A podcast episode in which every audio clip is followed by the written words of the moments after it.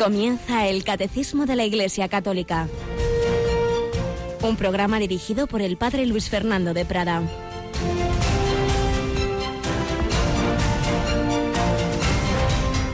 Alabado sean Jesús, María y José. Muy buenos días.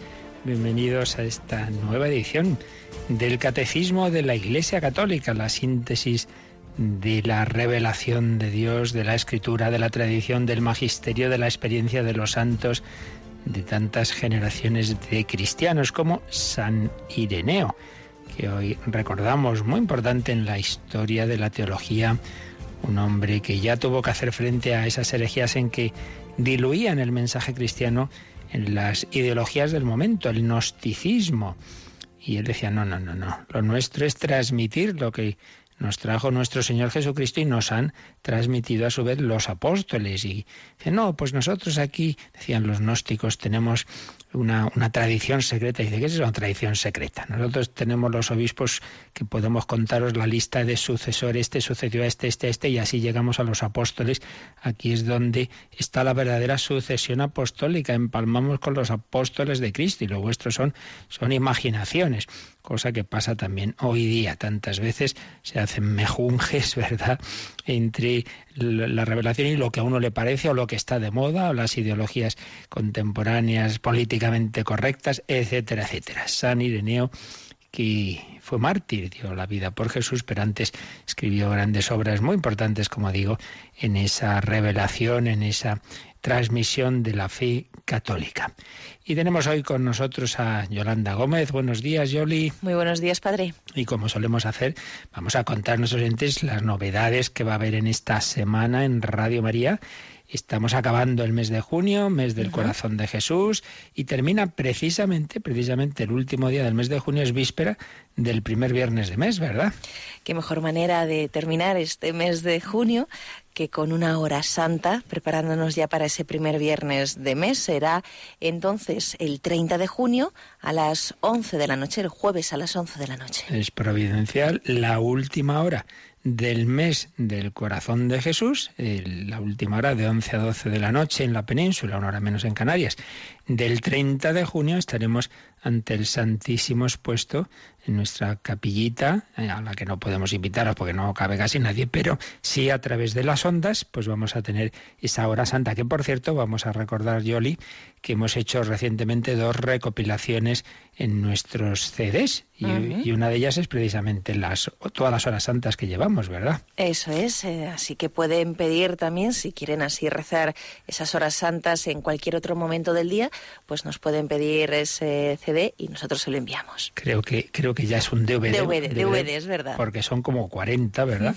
Eh, las horas santas que hemos ido haciendo en estos eh, cuatro años casi en, en Radio María, recopilación de horas santas. Y otro, este sí que es CD MP3 que hemos preparado, es un especial del año de la misericordia donde explicamos desde la bula de convocatoria del Papa, eh, la Misericordia Vultus, los fundamentos bíblicos tradicionales, etcétera, etcétera, de lo que es la misericordia, luego ya aplicaciones espirituales, eh, las obras de misericordia, en fin, una recopilación. Tienes, no sé si tienes ahí a, mano la, la, cuña de esta de este CD, porque quizá lo podríamos poner a nuestros oyentes y que ya lo sepan y que así al acabar el catecismo a partir de las nueve de la mañana, que ya habrá voluntarios al teléfono, quien quiera puede solicitarlo. Tienes ahí. Perfecto, pues, pues vamos a escucharlo. Muy bien.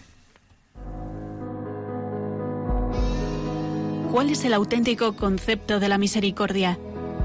¿Qué bases tiene en la Sagrada Escritura y en la tradición?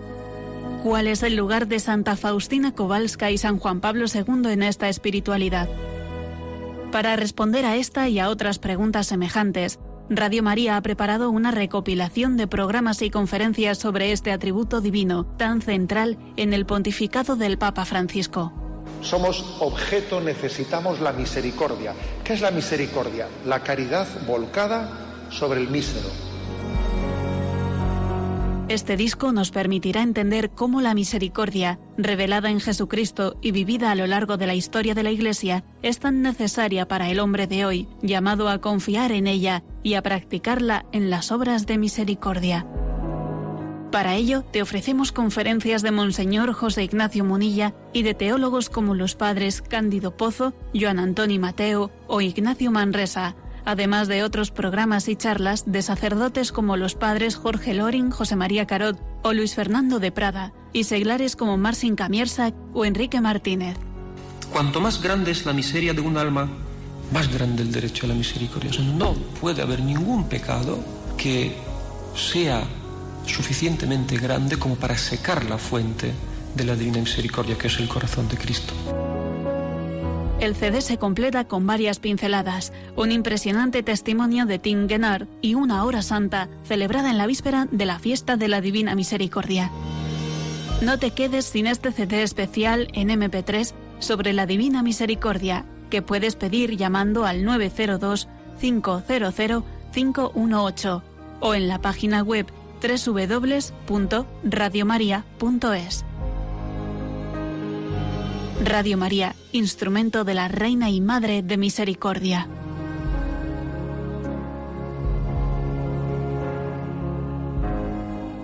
Pues ya lo sabéis, ahora no, pero a partir de las 9 de la mañana, quien lo desee puede llamar solicitando este CD o entrando también en nuestra página web. Vale la pena esta recopilación de charlas estupendas sobre la misericordia. Pero bueno, esto venía a propósito de que este jueves tenemos nuestra hora santa de 11 a 12 de la noche. Ya sabéis que podéis enviar peticiones que ponemos ahí a los pies del Señor, pero hacerlo ya, por favor, que como a ser posible que hasta mañana miércoles o como muchísimo la mañana del jueves, pero eh, muchos hay que llaman luego a las 7 de la tarde y no, tenemos que preparar esos papeles, esas intenciones con tiempo. Pero luego, Yoli, tenemos esta vez otra un, evento especial a partir del viernes, ¿verdad? Sí, nos vamos a retransmitir la Asamblea Nacional de la Renovación Carismática Católica que va a tener lugar este fin de semana en Madrid y allí pues también vamos a estar nosotros. Y el viernes a las doce y media les vamos a ofrecer la primera enseñanza que este año estará a cargo del padre Ralph Martín. Eh, llevamos ya años eh, retransmitiendo esta asamblea de la renovación carismática católica y lo que pasa es que los años anteriores se hacía en el parque de atracciones, se quedaba corto, no, muchas personas querían ir y no, y no entraban y ahora se han ido al Madrid Arena, que es mucho más grande y me parece a mí que aún les quedan plazas, lo digo por si hay quien quiere participar, pues que se ponga en contacto con la renovación carismática entrando en su página web para inscribirse, pero en cualquier caso nosotros vamos a retransmitir pues los momentos principales que son esas enseñanzas, esas predicaciones, como acaba de decir Yolanda, pues la primera el viernes a las doce y media de la mañana. Luego, por la tarde, a las cinco, a las cinco tenemos otra enseñanza. El sábado a las diez y media y el sábado a las 5 de la tarde. Las cuatro enseñanzas de Ralph Martin, que es uno de los iniciadores de la renovación carismática. Pues Radio María siempre haciendo estos esfuerzos que lo son para los, los pocos medios y personas que tenemos, pero con mucho gusto para llevaros la vida de la Iglesia. Solo os pedimos que nos ayudéis también vosotros, que nos acompañéis, que recordéis que necesitamos oración, voluntarios, nuevos voluntarios para diversas tareas y esos donativos, porque cada una de estas retransmisiones, como podéis comprender, pues implican alquilar unas líneas, implican unos esfuerzos y unos gastos para los que pedimos siempre vuestra ayuda. Pues vamos adelante con esta nueva edición del Catecismo de la Iglesia, comenzando como siempre con esa primera sección testimonial, Santidad en la vida ordinaria, gestos de mucha gente buena.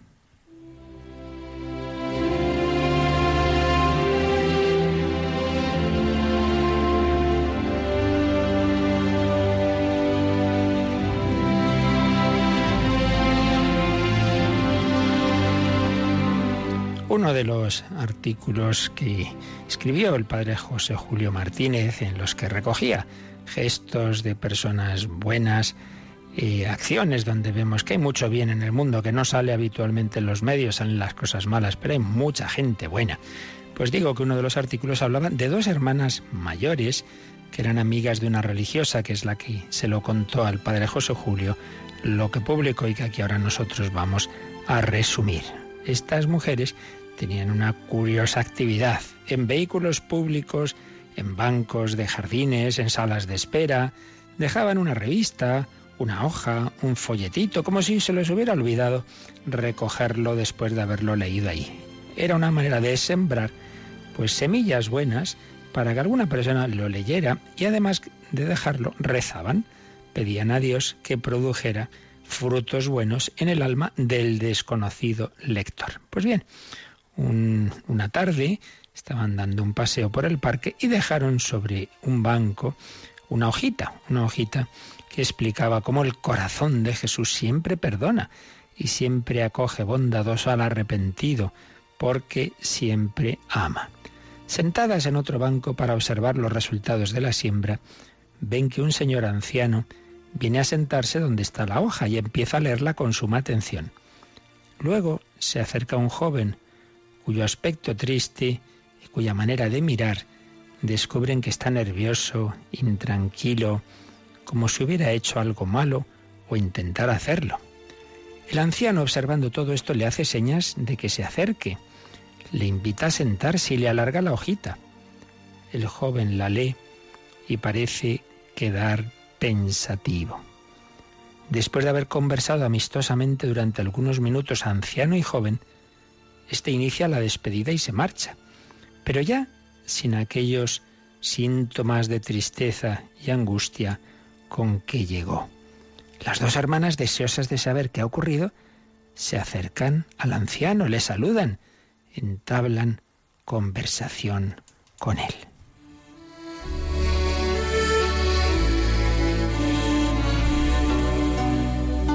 Y quedan muy consoladas cuando el anciano les cuenta, ese pobre muchacho se sentía tan desesperado de la vida que había decidido suicidarse. Pero yo encontré en este banco una hoja que hablaba precisamente de lo que él carecía, la confianza en Dios. Le invité a leerla y le ha llegado al corazón.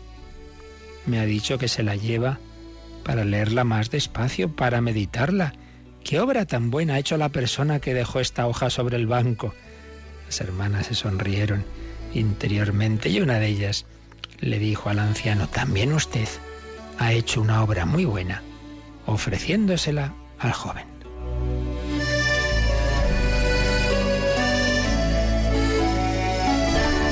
Y después de que los tres se despidieron, se sentirían más deseosos de seguir sembrando semillas buenas. Pues ya veis, una historia sencilla, unas mujeres que siembran esas semillas buenas que rezan para que el Señor les dé fruto y cómo lo que menos podemos imaginar puede ocurrir.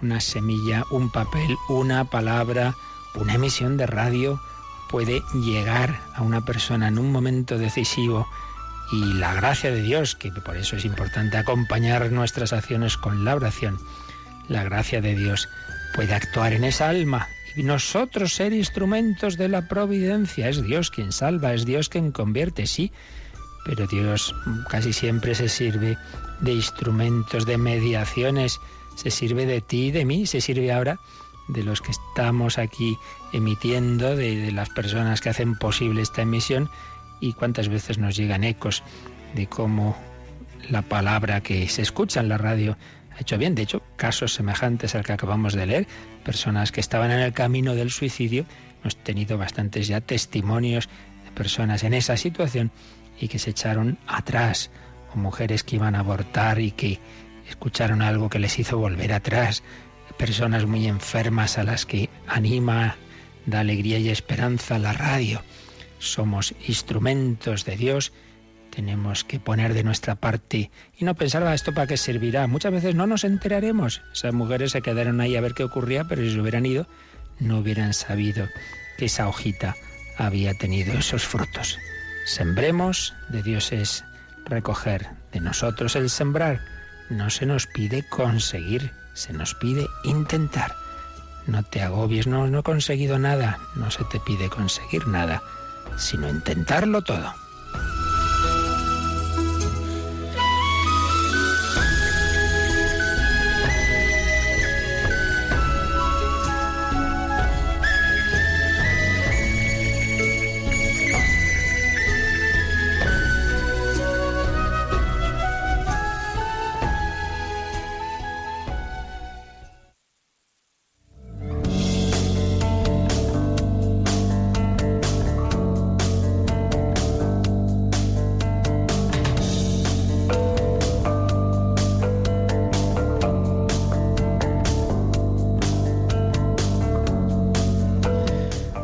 Pues estas cosas nos pasan también a nosotros, ¿verdad, Yolanda?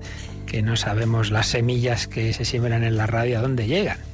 Bueno, anima la verdad a seguir haciendo pues cosas que, que, crees que va a hacer bien al otro y lo demás lo dejas en manos de Dios. Exactamente. Bueno, pues el primero que sembró obviamente es nuestro Señor Jesucristo. No solo sembró palabra de Dios, sino que Él es la palabra de Dios que se sembró en la tierra, que cayó en, tierra el grano de trigo y dio fruto y fruto abundantísimo y sembró con su vida, pero sembró su palabra también, y es justamente de lo que estamos hablando, después de haber visto la vida oculta, el bautismo del Señor, las tentaciones en el desierto, comenzábamos el otro día, siguiendo el catecismo, a hablar, a resumir, obviamente, porque sería larguísimo, pero bueno, a resumir los rasgos de la enseñanza de Jesús en su vida pública, en su vida pública. Hablábamos de ese sermón del monte, del corazón de esa enseñanza que son las bienaventuranzas, eh, hablábamos del estilo de predicar de Jesús, de su autoridad,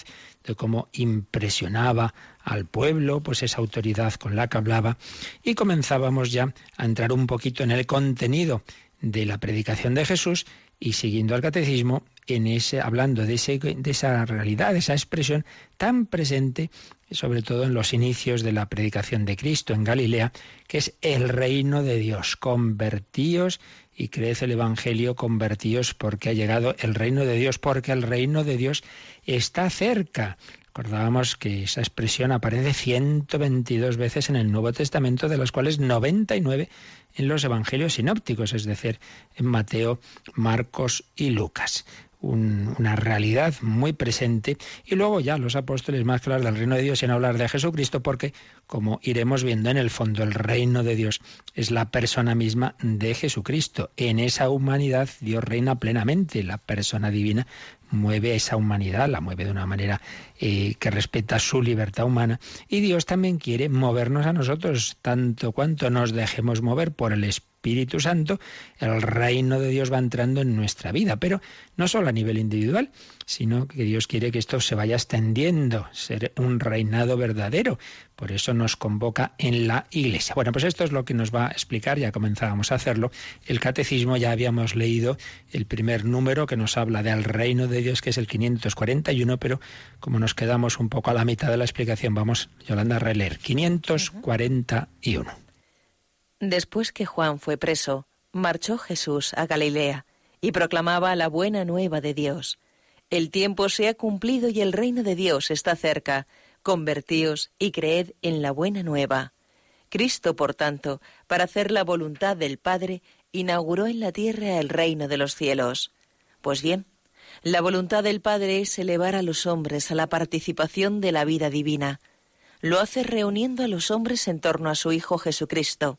Esta reunión es la Iglesia, que es sobre la tierra el germen y el comienzo de este reino. Expresión en la que el Catecismo cita al Vaticano II, concretamente la Lumen Gentium 5. Bueno, pues en estas frases de este número 541 se nos han ido dando ya los rasgos clave de esta expresión del reino, el reino de los cielos, el reino de Dios. Dios reina, nos quiere elevar a la vida divina elevar a los hombres a la participación de la vida divina, que yo no solo no viva a modo animal, simplemente mis instintos, mis apetencias, sino a modo humano, usando mi razón y mi voluntad. No solo eso, no, no, no, que me mueva la vida divina, participación de la vida divina. Hemos sido elevados a una vida divina por la gracia de Dios, que no solo use mi razón, sino la razón iluminada por la fe, que no solo use una firme voluntad, sino la voluntad movida por la caridad, por el amor de Dios. Todo esto no es obra humana, necesito que Cristo viva en mí, no soy yo quien vive, es Cristo quien vive en mí, dirá San Pablo. Pero, repetimos, no solo a nivel individual, nos ha dicho el catecismo, Dios quiere reunir a los hombres en torno a su Hijo Jesucristo, nos quiere meter en Él, es el cuerpo místico de Cristo, es la Iglesia. Por eso el reino de Dios tiene también mucho que ver con la Iglesia. Vamos a ver, aquí viene un número eh, vienen varios números marginales que nos sugiere el catecismo que leamos para relacionar unos aspectos del catecismo con otros. Ya leímos el otro día uno de ellos. Vamos a leer el 763, el 763, que nos habla precisamente de la Iglesia. Corresponde al Hijo realizar el plan de salvación de su Padre en la plenitud de los tiempos. Ese es el motivo de su misión.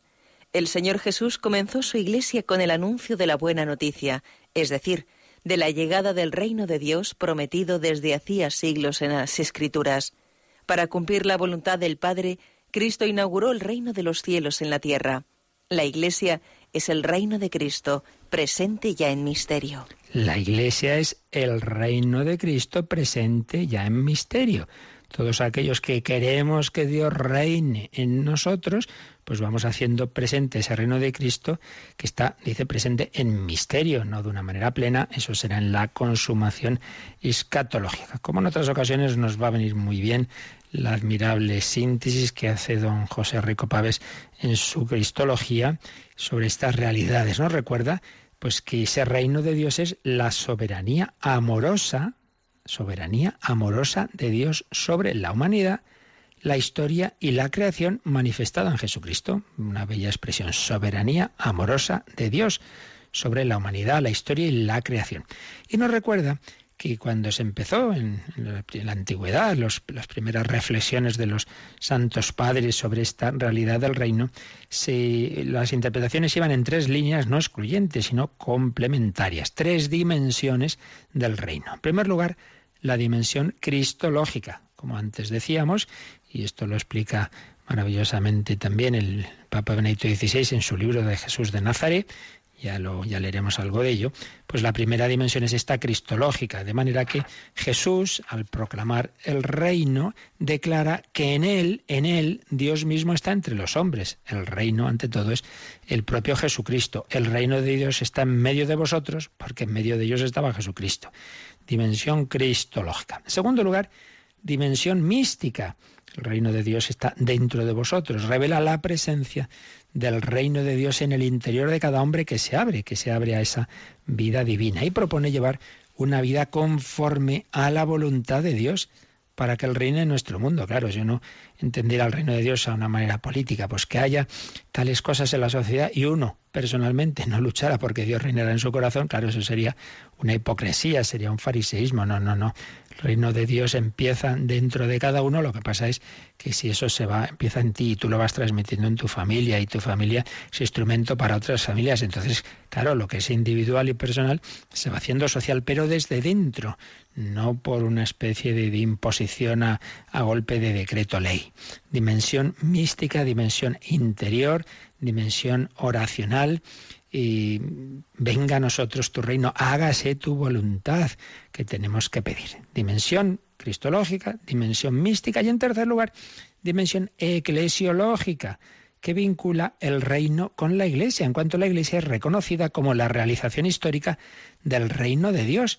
El reino de Dios se, da en estas personas que, que, que son convocadas por Jesucristo, que forman la Iglesia. Eso sí, tenemos que ser conscientes de que personas que, sin culpa no han recibido el anuncio del, del, reino, no han recibido la predicación de la Iglesia y pueden en su corazón en realidad, que Dios lo sabe, nosotros no, pertenecer al reino de Dios y en definitiva pertenecer a la Iglesia sin que externamente lo hayan hecho, porque no, han tenido esa oportunidad de, entrar en la Iglesia, no les ha llegado suficientemente ese anuncio o de ninguna de las maneras, porque están en un lugar al que no ha llegado la, la Iglesia, no, no ha podido llegar allí y sin embargo en su interior pues pueden estar aceptando lo que Dios quiera de ellos, que no lo saben en concreto lo que es, y por tanto pertenecer en el fondo de una manera interior a la Iglesia y al, y al reino de Dios en definitiva.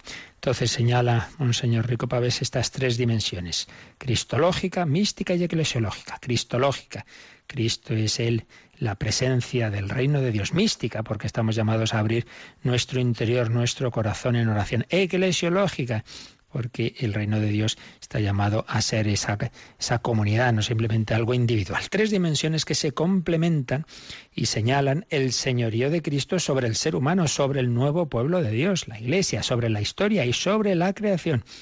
Y hay que siempre eh, mantener simultáneamente estas dimensiones y en armonía. Siempre las, las herejías, los errores en la Iglesia, normalmente han venido mm, de decir algo verdadero, pero de una manera excluyente, quitando otros aspectos. Por, poner un ejemplo muy sencillo, ¿no? Cuando veíamos la Santísima Trinidad, pues claro, decíamos que Dios es uno, una única naturaleza en tres personas.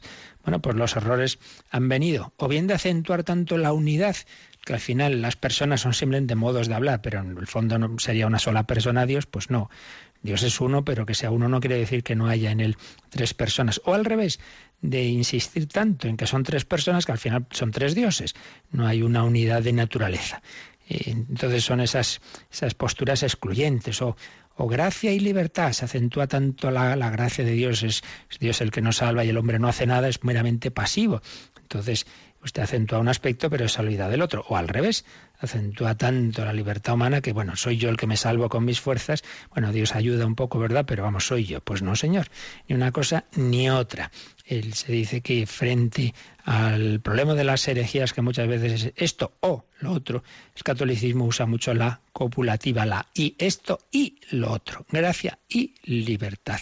Eh, Santísima Trinidad, una naturaleza, tres personas, Cristo, Dios y hombre, una sola persona en dos naturalezas. Pues bien, aquí, en el reino de Dios, estas tres dimensiones hay que unirlas, cristológica, mística y eclesiológica. Errores, pues él dice Enrico Pavés, pues cuando se desvincula el reino de Dios de Jesús, bueno, Jesús es el mensajero, pero lo importante es el reino, como si no fuera, eh, como si Cristo no fuera precisamente el centro de su propio mensaje. O cuando se desvincula el reino de la Iglesia. Bueno, la Iglesia es una aplicación del reino deficiente, ¿verdad? Pues la gente que siempre está criticando a la Iglesia, importante es el reino, pero ¿qué es el reino? Pues al final una especie de valores ahí descoloridos de solidaridad, de justicia, que están muy bien, pero como si no tuvieran que ver ni con Cristo ni con la Iglesia, una especie de secularización del reino. Esto lo explicaba San Juan Pablo II en su encíclica sobre las misiones, Redentoris Missio. Eh, y precisamente esta sería otro, otro de los errores, desvincular el, el, reino del propio Dios, como si fuera una empresa humana, una causa utópica, destinada a motivar al ser humano en la construcción de un mundo mejor, pero sin el propio Dios son errores y este ya es el, más extremo, ¿no? Un reino de Dios sin Dios, un reino secularizado, sin referencia a la acción de Dios en el hombre, en la historia y en la creación. No, no, no. No nos quedemos solo con un aspecto, hay que complementarlos todos. El reino de Dios, que Dios reine en ti, que Dios reine en el mundo a través de la Iglesia, el nuevo pueblo de Dios y entendido ese reino de Dios como la soberanía divina, manifestada y actuada en la persona de Jesucristo, que se difunde a través de su cuerpo místico, que es la Iglesia, podemos reconocer características de, del reino de Dios en la predicación de Jesús, que los números siguientes del catecismo nos van a hablar. Un reino universal, todos están llamados a entrar en él, que un reino que, que sobre todo se abren a él los pobres, los pequeños, un reino al que son invitados los pecadores, invitados a la conversión para entrar en él, un reino que contiene secretos que se desvelan a través de las parábolas, un reino que se manifiesta a través de signos, de milagros, mediante los cuales Jesucristo revela su señorío sobre la creación. Un reino cuyo germen y comienzo es la Iglesia, y en ella Pedro y sus sucesores han depositado las llaves. Te daré las llaves del reino de los cielos. Lo que atares en la tierra quedará atado en el cielo, lo que desatares en la tierra quedará desatado en el cielo. Poder de abrir y cerrar, es decir, de custodiar y transmitir los bienes de la salvación que el Señor ha confiado a su iglesia. La iglesia, prolongación de la presencia de Cristo en la tierra, la iglesia es donde históricamente se hace, se, se, se, realiza ese reino de Cristo. El Señor nos invita a todos a abrir las puertas de nuestro corazón y a invita a la humanidad a abrir las puertas a aquel famosísimo inicio del pontificado de San Juan Pablo II. Abrid las puertas a Cristo, no tengáis miedo. Abrir las puertas del corazón, pero también de la cultura de las civilizaciones de las naciones. Vamos a pedir solo al Señor que le dejemos reinar en nosotros, que el mundo se abra a su reinado, pero si es un reinado de amor, si nadie va a ser más libre, no va a haber más justicia y paz que si abrimos las puertas a Cristo. No tengáis miedo, abridle las puertas, se lo pedimos al Señor.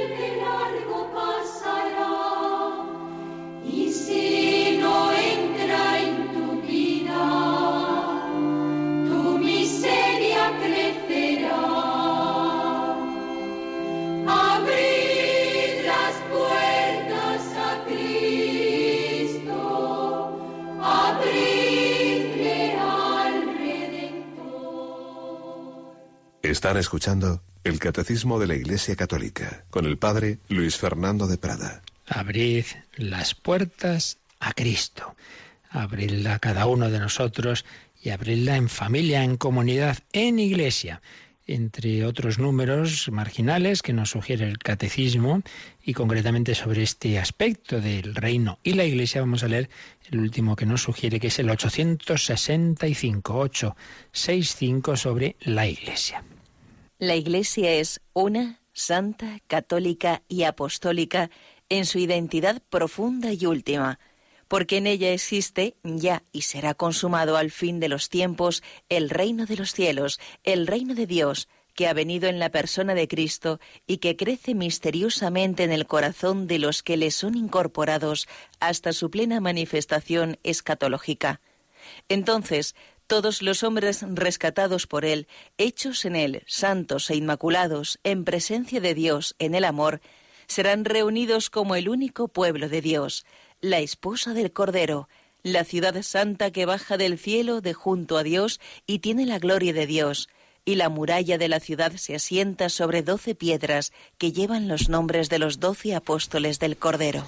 Un número un poquito largo, pero realmente extraordinario de cómo sintetiza un montón de aspectos, está lleno de citas de la escritura, eh, muy bellas, el 865. Fijaos qué bien nos ha expresado lo que estamos aquí hablando del reino de Dios. En la Iglesia existe el reino de los cielos, el reino de Dios que ha venido en la persona de Cristo, dimensión cristológica. Dios reina en esa humanidad santísima de nuestro Señor Jesucristo, pero Jesucristo a su vez quiere incorporarnos a Él. Y entonces ese reino de Dios dice crece misteriosamente en el corazón de los que le son incorporados nos incorporamos a Cristo. El camino ordinario, como sabemos, son los sacramentos, y, y predicad a todas las naciones bautizándolos en el nombre del Padre y del Hijo y del Espíritu Santo, pero como antes decíamos, habrá personas que no sepamos nosotros que en su interior, por la gracia de Dios, pues también son incorporados a la Iglesia de una manera, repito, invisible. Y por eso puede ocurrir que personas que pertenecen a la Iglesia, pero estén en pecado, estén en pecado mortal, no vivan la vida de la Iglesia, con lo cual no están plenamente en absoluto incorporados a Cristo, no, no, no están dejando que Cristo reine en ellos y otros, en cambio, que no pertenecen eh, oficialmente, externamente eh, a la Iglesia, que no han sido bautizados porque no han recibido ese anuncio, porque no han tenido culpa en ello, y sin embargo en su interior, pues por la gracia de Dios incorporarse. Por eso, cuando ya será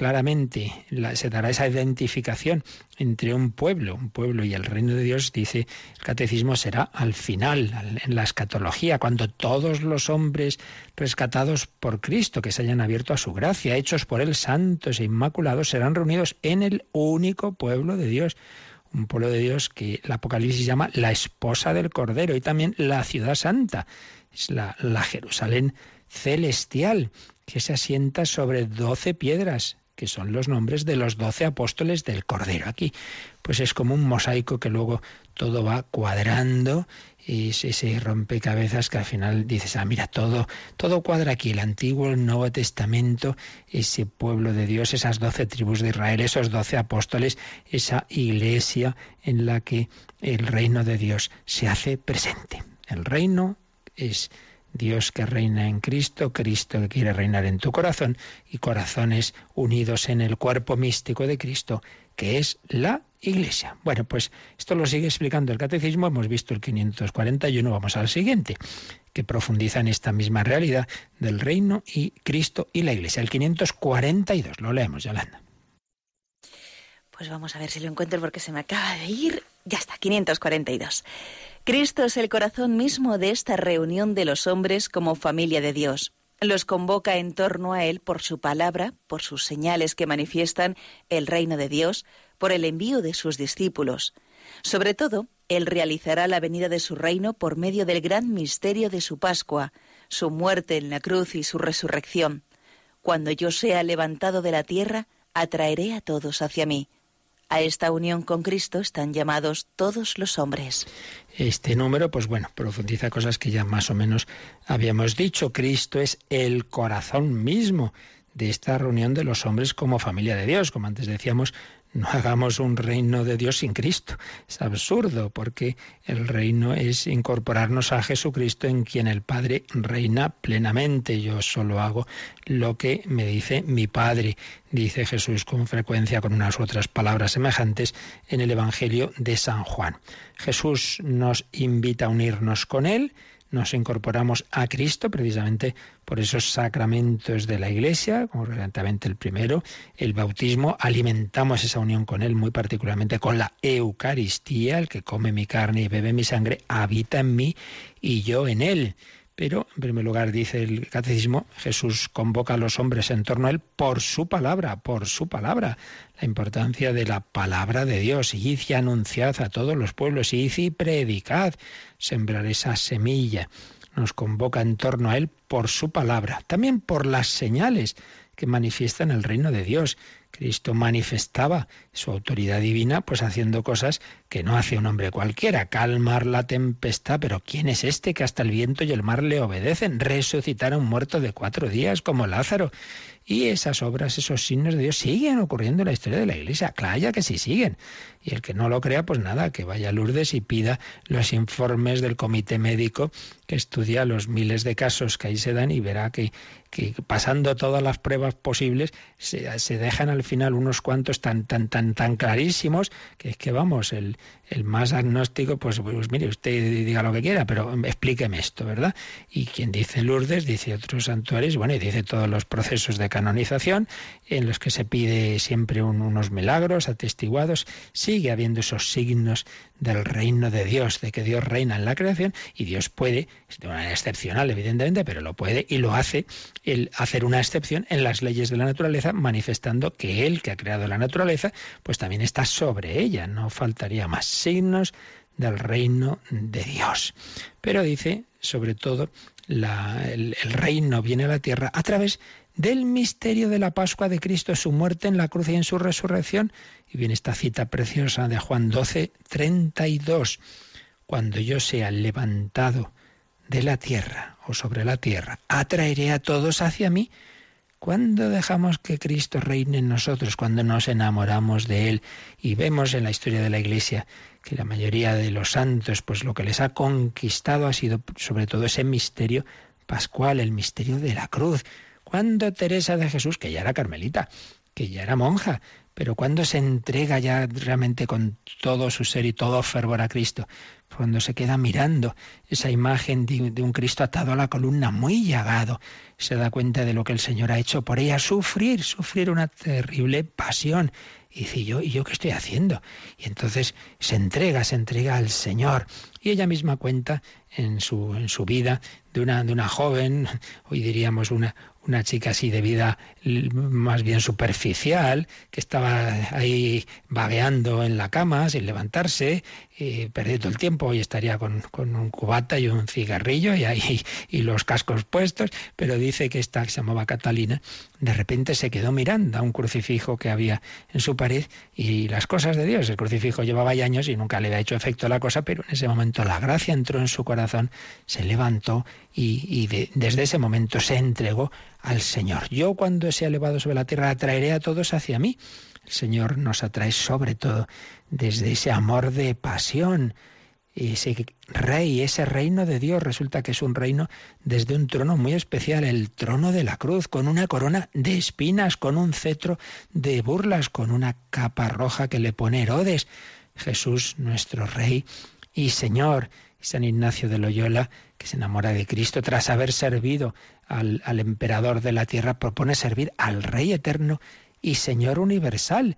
Y nos habla de esos tres grados de humildad o de amor, y uno de ellos es cuando uno le atrae más imitar a Cristo en las humillaciones, ser tomado por loco en este mundo, puesto que él así lo fue también, que aunque el Señor mm, él dice, imaginemos que da igual pues servir a Cristo con digamos, con alabanza, sin problemas, o en humillación, en pobreza, pues que a uno le atraiga más lo segundo. Aunque el Señor me dijera que él le da igual, yo prefiero seguirte en humillaciones, en pobrezas, en oprobios, en, en, en menosprecios, porque tú has sido por ese camino. Cristo Rey, Cristo reina, nos atrae desde la cruz. Pero es que además es fruto del misterio pascual, del misterio pascual, eh, se nos comunica el Espíritu Santo. Es fruto de, la entrega de Cristo eh, inclinando la cabeza, entregó el Espíritu. No solo es que entregó el alma al Padre, que también lo es, sino que entregó el Espíritu Santo a la humanidad. Y es el Espíritu Santo el que nos incorpora a Cristo, el que hace de nosotros reino de Cristo, el que hace que mi, mi persona, mi psicología, que anda la pobre, echa un lío, pues con todas mis historias, el pecado original y todos mis demás pecados y todas las malas influencias del mundo, entonces es el reino del príncipe de este mundo, de Satanás, pero el Espíritu Santo es capaz de sanar esas heridas, de curarlo, de armonizarme, de darme una unidad interior naturalmente es tarea de toda la vida, pero vemos que esto lo va haciendo en la vida de los santos, esa sensibilidad desatada que uno tenía, ese genio que tenía un San Francisco de Sales, esa lujuria que tenía un San Agustín, todo eso el Señor lo va sanando, nos va armonizando, va haciendo que Cristo reine en nosotros, nos hace cuerpo de Cristo, cuerpo místico de Cristo. Y de eso, precisamente, Yolanda, me parece que y aquí tenemos dos números marginales, pues uno de ellos, el 789, si no recuerdo mal, nos va a hablar de ese aspecto del cuerpo místico de Cristo. Vamos a ver, ahora soy yo el que no lo encuentra. Sí, 789. Vamos con él. La comparación de la Iglesia con el cuerpo arroja un rayo de luz sobre la relación íntima entre la Iglesia y Cristo. No está solamente reunida en torno a Él, siempre está unificada en Él, en su cuerpo. Tres aspectos de la Iglesia, cuerpo de Cristo, se han de resaltar más específicamente. La unidad de todos los miembros entre sí por su unión con Cristo. Cristo, cabeza del cuerpo, y la Iglesia, esposa de Cristo.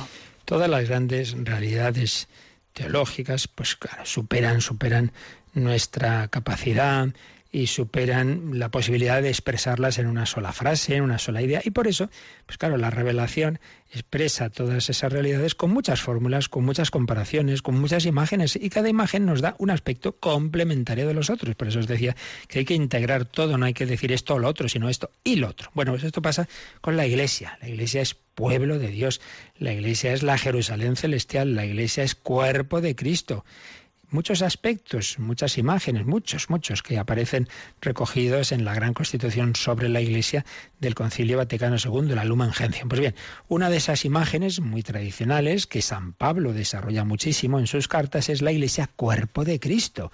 Cuerpo de Cristo. Somos miembros de su cuerpo. Él es la cabeza, la cabeza la mentalidad en la que escribe San Pablo no simplemente es lo que está pues ahí en lo alto del cuerpo, sino que es un poco el principio de unidad interior, es esa cabeza en cuanto cerebro, en cuanto que desde dentro pues va mandando a todo a todo el ser, ¿no? Pues claro, Cristo nos va guiando por enviándonos el que su Espíritu Santo, su sangre, su él es el que nos va eh, guiando a todos. Entonces, cuerpo de Cristo dice que, que, la Iglesia no simplemente está en torno a Cristo, como si fuera simplemente algo exterior. Mira, aquí somos los seguidores de, de, este Señor, de este Maestro, que nos juntamos con Él. Pues aquí los seguidores de Cristo somos los cristianos, pues los que nos reunimos en torno de Él. Pues eso es incompleto, no simplemente reunirnos en torno a, sino incorporados internamente a Él. La Iglesia está unificada en Él, en su cuerpo porque no solamente es que escuchamos externamente su enseñanza y le seguimos, no, es que recibimos su vida, su Espíritu Santo a través de los sacramentos y a través de la gracia de Dios, de la acción interior de Dios. Si es que claro, todo esto, si no, si no entramos en esa vida espiritual, se nos queda como muy externo. Por eso la gente que ve la iglesia desde fuera no la entiende, y no entiende y eso de Cristo, claro, y no han tenido experiencia de Cristo y de la gracia y del amor de Dios, pues claro, esto todo suena música celestial y no se puede entender la fe sin vivirla de alguna manera, sin experimentar a Cristo y sin experimentar que en la Iglesia se da esa vida de Cristo. Tres aspectos de la Iglesia en cuanto cuerpo de Cristo, ha recordado aquí el catecismo, la unidad de todos los miembros entre sí, pero no porque dialoguemos mucho y nos ponemos de acuerdo, sino porque estamos unidos con Cristo, si es que recibimos al mismo Cristo, es que comulgamos, tú y yo y el que está en este país y el que está en otro continente, recibimos en esta misa hoy la misma palabra de Dios y al mismo cuerpo de Cristo. Unidad de todos por la unión con Cristo. Luego, otro aspecto, Cristo es la cabeza de ese cuerpo. Esto no es aquí, eh, vamos a hacer votaciones que, que creemos o no. No, no, no. Es Cristo el que nos guía. Cristo, cabeza. Y la iglesia, otra imagen, esposa de Cristo. Veis, son imágenes complementarias. Es el cuerpo de Cristo, pero también es la esposa. En este sentido se destaca que hay una relación personal de amor que es la oración según Santa Teresa, tratar de amistad con quien sabemos que nos ama. Por un lado estamos unidos a Cristo, somos su cuerpo, pero por otro lado hay un, hay un diálogo, hay un tú y un yo, un yo y un tú, un diálogo amoroso. Cristo esposo. Y esto no vale solo para, para la religiosa que tiene una vocación esponsal, sino que en realidad todo cristiano, su alma está llamada a desposarse con Cristo. Solo Cristo es el esposo en definitiva, también en el caso de los casados, porque en último término, el único que va a complementar tu vida, te va a entender del todo, te va a sostener siempre y va a estar siempre, también cuando llegue la muerte de tu cónyuge, el que va a estar siempre es Cristo esposo.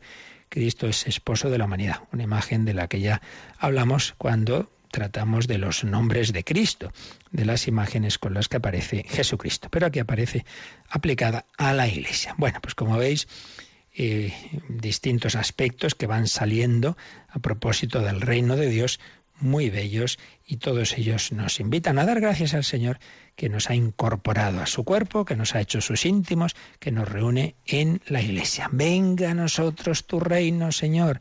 Dejemos a Cristo que reine en nuestra vida, en nuestro corazón y a través de nosotros en el mundo entero. Pues nos quedamos como siempre en un último momento de meditación y también quien quiera preguntar, comentar de este u otros temas, pues ahora en estos últimos minutos también lo puede hacer. Participa en el programa con tus preguntas y dudas. Llama al 91 153 8550. También puedes hacerlo escribiendo al mail catecismo arroba radiomaria.es. Catecismo arroba radiomaria.es.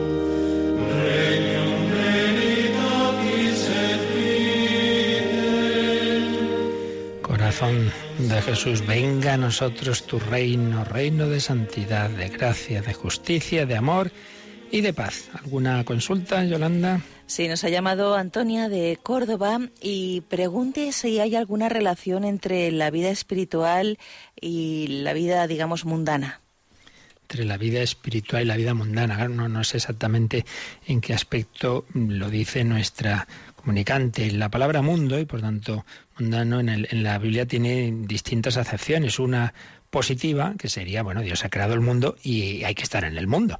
No, no te pido, Padre, que los saques del mundo, sino que los libres del maligno, dice Jesús eh, al Padre rezando por, por los apóstoles y en general por los discípulos. Pero también tiene un sentido negativo, el mundo en cuanto el ambiente mundano de oposición a Cristo, de donde los valores dominantes son el placer, el poder, el poseer, pues un poco lo que vemos en la pasión de Cristo, sobre todo en la corte de Herodes, pues la, la mera diversión, el tomarse todo, todo a la ligera, el cortar la cabeza a un profeta porque, porque ha bailado Herodías, en fin, dos sentidos distintos. Entonces, eh, en el sentido de que un, un, cristiano y particularmente un seglar, claro, un seglar está llamado a vivir la vida cristiana en el mundo, y por tanto llevar una vida espiritual en el mundo en este sentido, claro que tiene relación y eso pues lo han desarrollado todos los tratadistas, por ejemplo San Francisco de Sales dice, hombre, un padre de familia, una madre de familia, un, un militar, un, un, abogado, no puede hacer una vida espiritual como un cartujo, no, tiene que,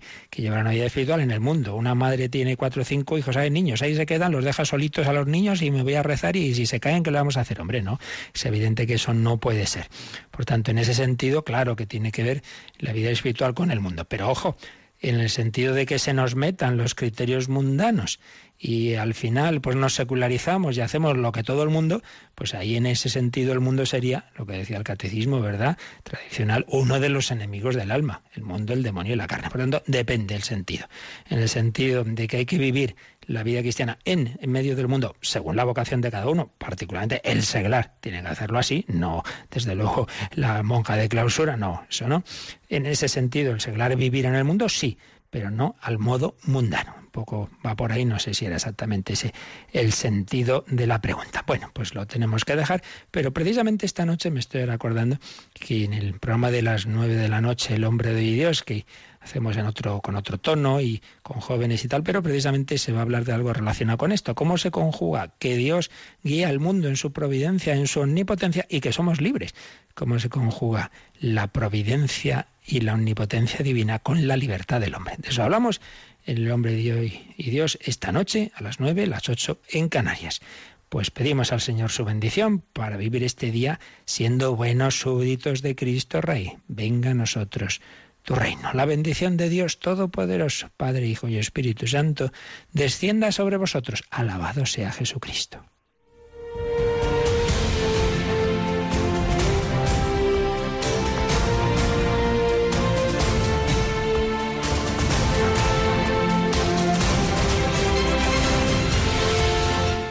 Han escuchado en Radio María el Catecismo de la Iglesia Católica un programa dirigido por el Padre Luis Fernando de Prada.